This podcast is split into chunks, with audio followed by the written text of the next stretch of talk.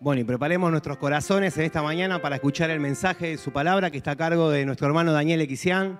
Dani, que Dios te use. Cuando me comentó de compartir la palabra, oré para, para, ver, para ver que Dios ponga un tema que pueda ser de bendición a nuestra congregación.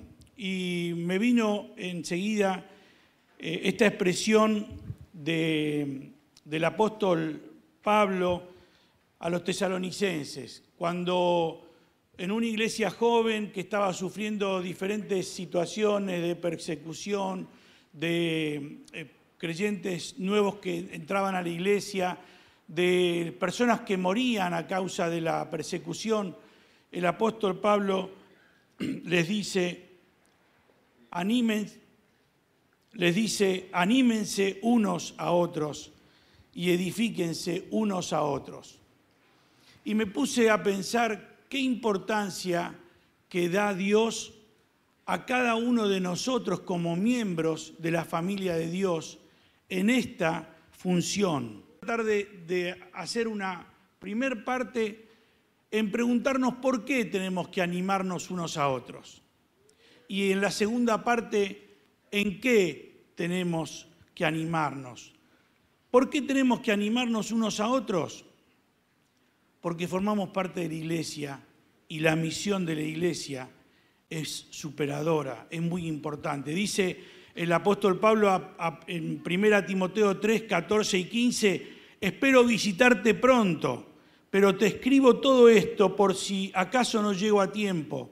Así sabrás cómo debemos comportarnos los que pertenecemos a la iglesia, que es la familia de Dios vivo. La iglesia sostiene y defiende la verdad. En esta versión eh, NBI y en la versión de la eh, conocida eh, de la 1960, Reina Valera, dice, la iglesia es columna y baluarte de la verdad. La misión de la iglesia es preservar la verdad, ser faros de luz en medio de una sociedad corrompida, en medio de una sociedad perversa, en medio de una sociedad que se rige por, los, por las guías del maligno. Es, es una institución santa, pero está formada por cada uno de nosotros que somos pecadores y por la cual Cristo va a venir a buscar. Fíjense la importancia que tiene la iglesia en nuestra sociedad. Si pensamos hoy en cuántos lugares están reunidos, se abren las puertas alrededor del mundo para poder predicar el Evangelio. Nos vamos a dar cuenta que son millones y millones de lugares abriendo y dando la palabra de Dios. Y Dios lo preparó de tal modo que a cada uno le dio dones. ¿Para qué? Para que Él poniendo los dones en cada iglesia podamos ejercer y mantener la iglesia a pesar de los tiempos, a pesar de los tiempos difíciles que ha pasado la historia en estos dos mil años. Dice en Primera Pedro, ustedes son piedras vivas que Dios está usando para construir un templo espiritual. Ustedes son piedras vivas que Dios está usando para construir un templo espiritual. Acérquense a Jesucristo, la piedra viva que la gente despreció pero que Dios eligió. Ustedes son los sacerdotes. En el capítulo 2, versículo 9 dice, ustedes son miembros de la familia de Dios, sacerdotes al servicio del rey, y son su pueblo. Dios los sacó de la oscuridad del pecado y los hizo llevar a su luz. Por eso anuncien las maravillas que Dios ha hecho. Entonces, para resumir, ¿Por qué tenemos que animarnos unos a otros? Porque la iglesia es la familia de Dios, porque sostiene y defiende la verdad, porque es columna y baluarte de la verdad. En medio de, de la sociedad se levantan esas columnas y esos baluartes, que es la iglesia donde se puede escuchar la verdad. Porque somos sacerdotes de Dios, porque debemos anunciar las maravillas que Dios ha hecho, en primer lugar con nosotros y en segundo lugar, para que la gente lo conozca. Cuando uno se da cuenta lo importante que es la misión que tiene, muchas cosas dejan de tener importancia. Entonces les quiero mencionar en esta mañana, la misión que tenemos como iglesia es muy importante.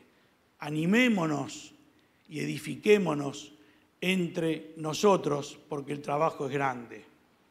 Y también por qué tenemos que animarnos unos a otros. Porque no somos fuertes, porque somos un conjunto de débiles. Por eso debemos animarnos unos a otros. Dice el Señor, manténganse despiertos y oren para que no caigan en tentación.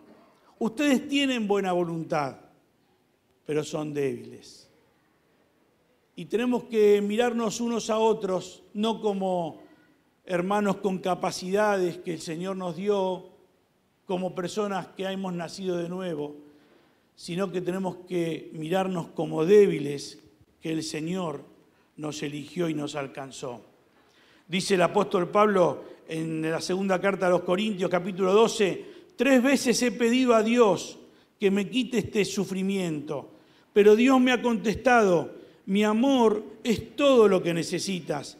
Mi poder se demuestra en la debilidad. Por eso prefiero sentirme orgulloso en mi debilidad, para que el poder de Cristo se muestre en mí. Me alegro en ser débil, pues lo que me hace fuerte es reconocer que soy débil. ¿Quién lo decía esto? El apóstol Pablo. Nada más y nada menos. Cuanto más nosotros. Dice también en el mismo capítulo, el Espíritu nos ayuda en nuestra debilidad. Y también dice en Romanos 15.1, los que somos fuertes en la fe debemos aceptar como nuestras las debilidades de los que son menos fuertes. Fíjense el por qué tenemos que animarnos unos a otros.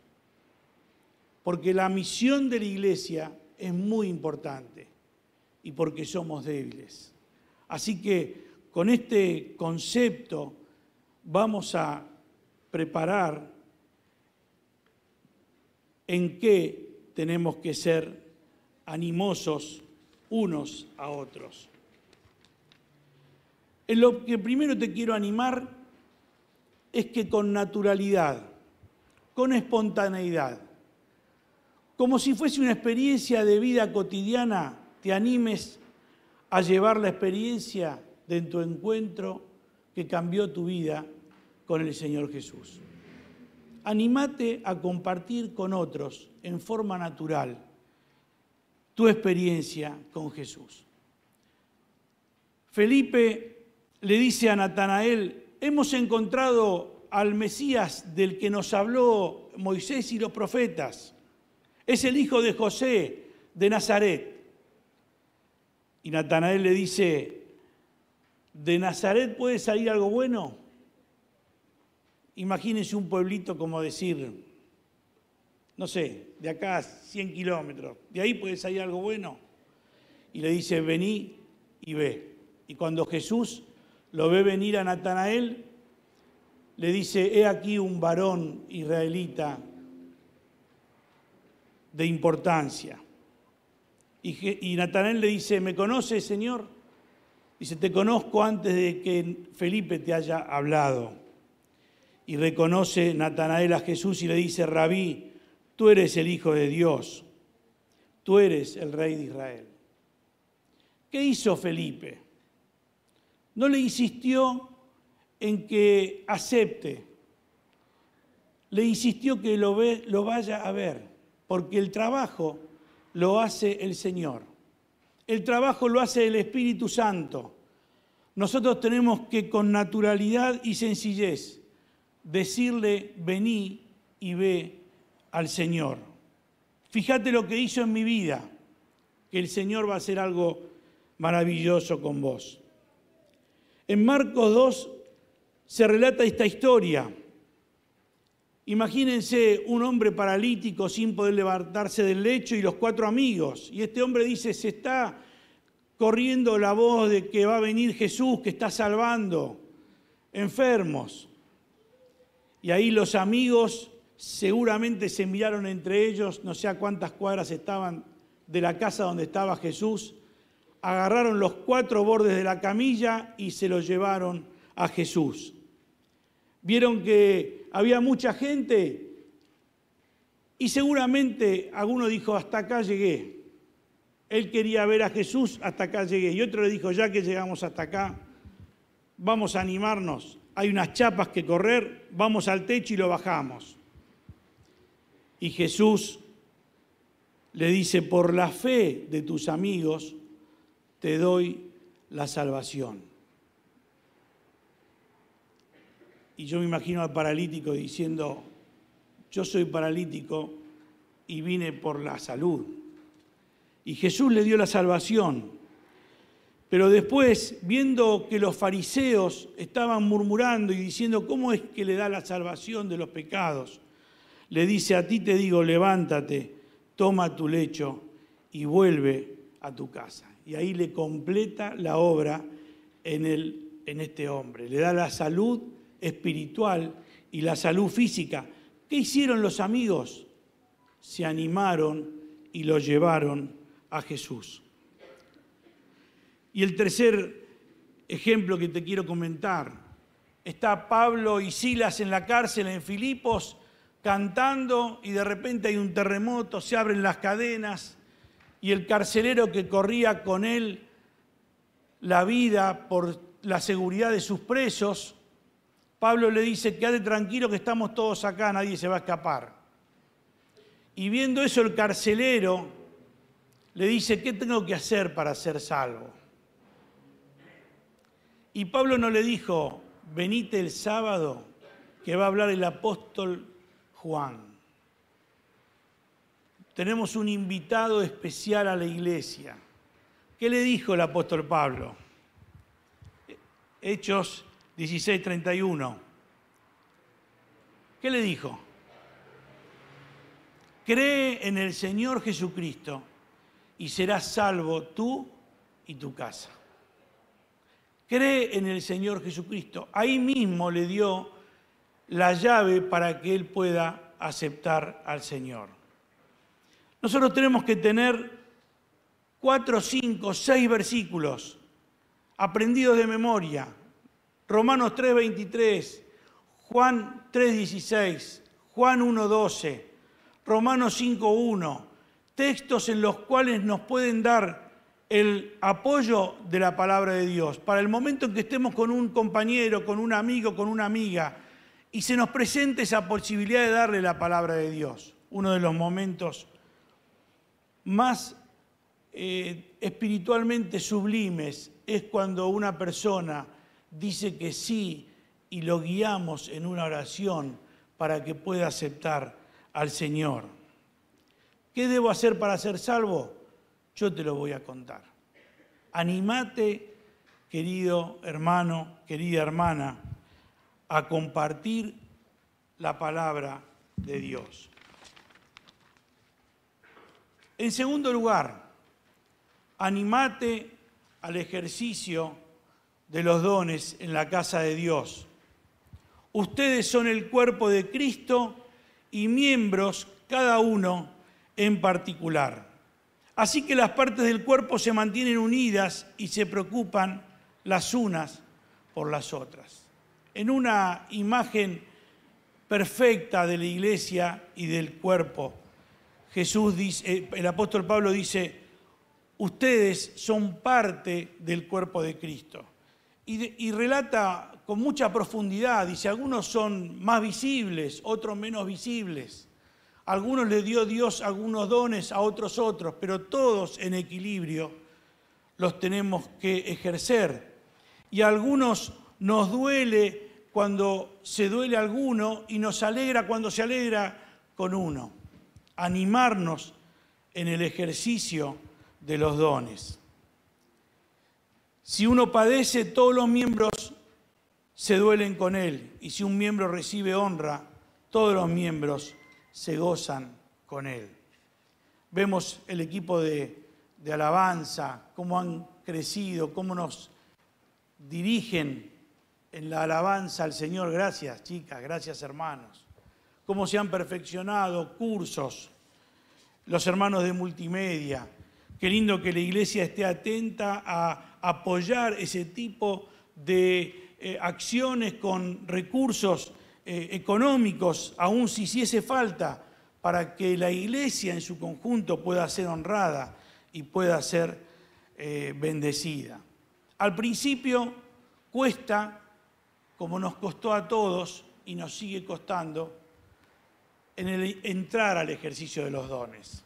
Yo recuerdo, éramos muy jóvenes, los martes había reunión de oración de hombres y dirigía Eddie, Ricardo, Eduardo, y me acuerdo que uno de los días agarré como cuatro versiones de la Biblia del escritorio de mi papá, era para decir un texto solo, pero era la emoción de que iba a decir un texto.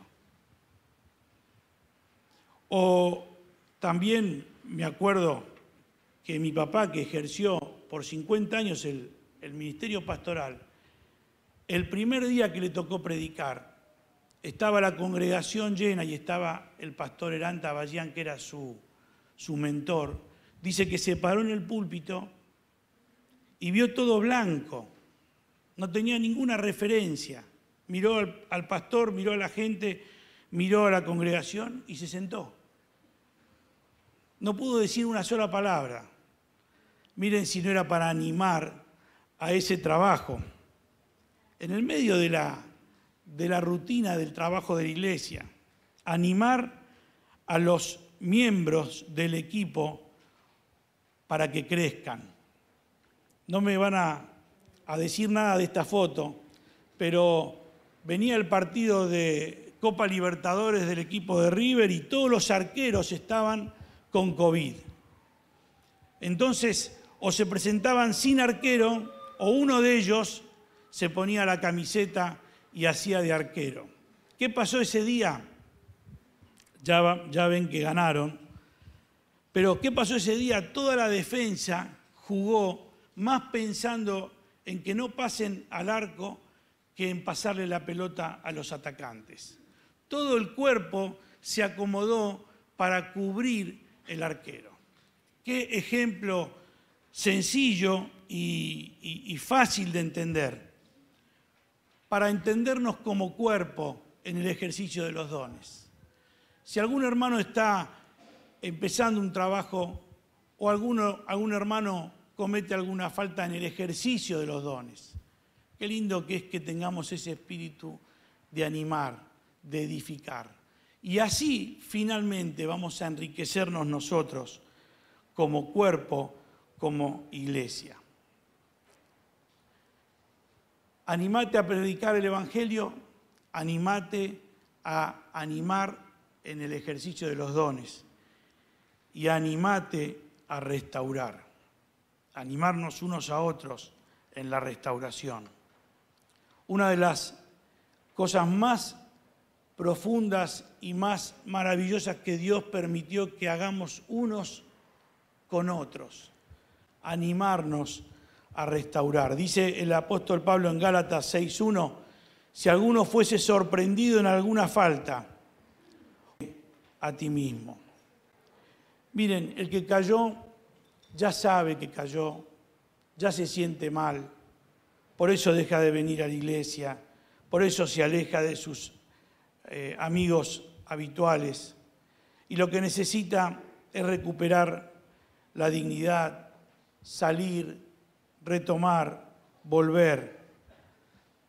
Si tenemos el ejemplo de la autopista, se fue a la colectora, pero quiere volver a la autopista y ahí estamos nosotros para ayudarlo a volver.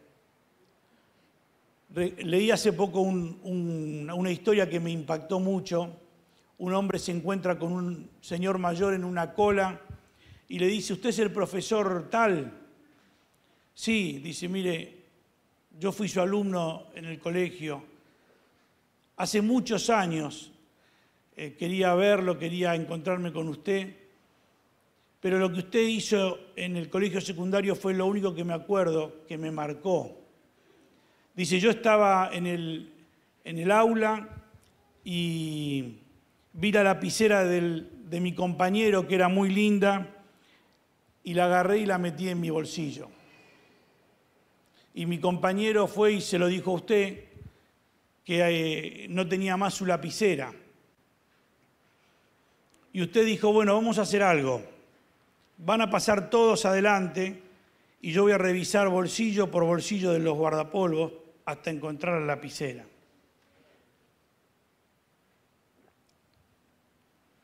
Y dice, todos pasamos adelante y usted revisó, revisó, revisó y cuando llegó mi bolsillo, agarró la lapicera, la llevó al escritorio y dijo, bueno, ahora pueden volver todos a sus asientos, encontré la lapicera. Y siguió dando la clase como si nada. Dice, nunca me dijo una palabra, nunca me citó, nunca me hizo una reflexión y ese, ese silencio a mí me generó una, una responsabilidad tan grande, una admiración tan grande. Y el profesor le dijo, es que yo también tenía los ojos cerrados, porque no me interesaba quién había sido. Y ese es Dios con nosotros. Y si Dios lo hace con nosotros, que dice que los pecados los echa en el fondo del mar, ¿cómo, cómo nosotros nos vamos a encargar de hacerle ver al hermano que cayó su falta, su, su desgracia, en vez de estar acompañándolo en que vuelva en esa restauración? Dice el apóstol Pablo, me he hecho débil a los débiles para ganar a los débiles. Y hay dos ejemplos que quiero compartir con ustedes. Todos conocemos el, ejemplo de, de, la mujer adúltera en Juan capítulo 8. Y siempre hacemos referencia a la, a la actitud de Jesús, que le dijo, que los que estén en condiciones que tiren la piedra para apedrearla. Y se fueron yendo de a uno y le dijo, ¿dónde están los que te condenaban? Ni yo te condeno, vete y no peques más. Pero si lo pensamos del lado de los fariseos, de los que estaban haciendo cumplir la ley, justo habían encontrado a alguien en pecado y hubiese sido bueno como ejemplificador para otros poner en primer lugar la ley, para que se cumpla, para que las demás personas no hagan lo mismo.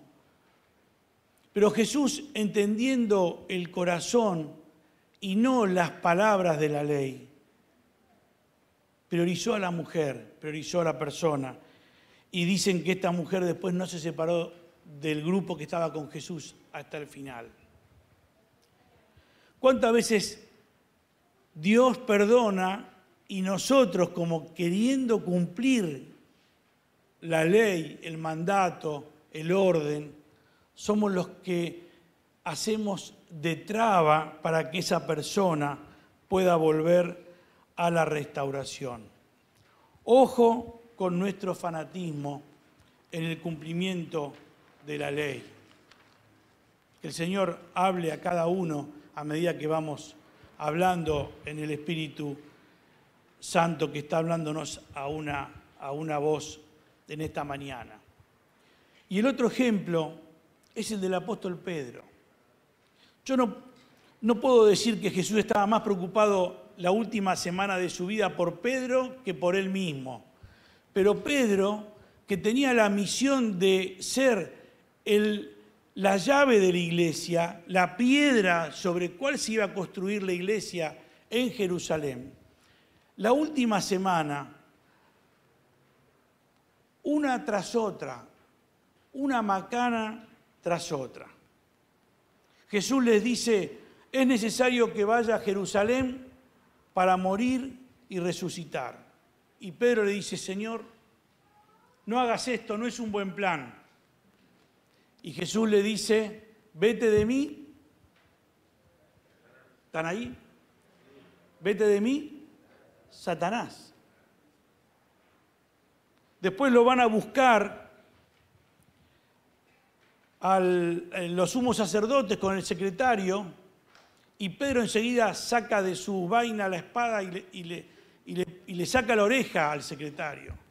Y Pedro y Jesús agarra la oreja y se la pega de nuevo, dice este Pedro. Está por lavar los pies de los discípulos. Y dice, Señor, a mí no me vas a lavar, Pedro, es necesario que te lave. Entonces, lavame todo. Y después termina negándolo tres veces. Escucharon bien, termina negándole tres veces la noche en que lo iban a entregar. Y por eso Jesús, como con cada uno trabaja en forma particular, dice que cuando se presentó resucitado, fue hasta la orilla y vio que estaban pescando, le dice, ¿no, han sacado nada para comer? Dice, no hemos sacado nada. Entonces Jesús le dice, tiren las redes para la derecha y ahí sacan ciento y pico de peces y comen. Y me imagino a Jesús diciendo, voy a buscar el momento justo para hablar con Pedro porque lo necesito en las filas de la iglesia. Y va y tiene una conversación privada con Pedro. Y le pregunta tres veces, Pedro, ¿me amas? ¿Cómo Jesús trabaja con cada uno? Y si ustedes leen las cartas de Pedro, van a darse cuenta de la forma en que Pedro habla del Señor Jesús, con una profundidad, con una admiración, con una verdad, hablando de Jesús como hombre y de Cristo como el enviado de Dios. Y eso no es solamente por su conocimiento, sino porque Jesús mismo fue el que restauró su vida. Una palmada en la espalda en el fracaso vale más que una hora de aplausos en el éxito. Llévate este pensamiento. Estoy siendo un factor para animar y edificar al que cayó. O él me ve y ve en mí toda la tabla de la ley, en vez de ver una palmada. ¿Por qué debemos animarnos? Porque la misión de la iglesia es nuestra responsabilidad y porque somos débiles. ¿Y a qué tenemos que animarnos? Animarnos a dar testimonio, animarnos a otros al ejercicio de los dones y animarnos a restaurar dice en Efesios 5, sean llenos del Espíritu Santo, hablando entre vosotros con salmos, con himnos y cánticos espirituales, cantando y alabando, dando siempre gracias a Dios. Esa tiene que ser nuestra marca registrada como hijos de Dios en la iglesia para edificar a otros y fuera de la iglesia para traerlos a que formen parte de la familia de la fe. Vamos a cerrar los ojos en actitud de oración y vamos a orar. Señor, en esta mañana encontramos mucha sabiduría espiritual en tus palabras que nos lleva a entender la gran misión que tenemos como parte de ser de la iglesia y también de nuestra debilidad. Señor, animanos a nosotros y animanos a animar a otros, a que puedan llevar tu evangelio, a que podamos ejercer los dones dentro de la iglesia y que, podemos, que podamos animar a otros a ejercer los dones. Y animarnos también a tener esa sensibilidad de restaurar al que por diferentes circunstancias, vos la sabes mejor, al que cayó, al que se deslizó, para que pueda volver con ese abrazo de amor a, tus, a tu familia, a tu redil. Señor, gracias por tu palabra, bendecí cada una de las personas y trata como lo haces y como lo hiciste con Pedro, con nosotros, en forma individual. Gracias, Señor, por esta misericordia que tenés con nosotros. Bendecí nuestras vidas. Bendecinos ahora, Señor, que nos vamos a separar para estudiar tu palabra por clases. Bendecí también al pastor en esta recuperación, a todos los que están pasando por momentos de salud, por momentos de pecado, por momentos de alejamiento, a los que están pasando buenos momentos también, que podamos verlos y disfrutar con ellos. Te agradecemos por todo esto, Señor, y lo pedimos en el nombre de Jesús. Amén.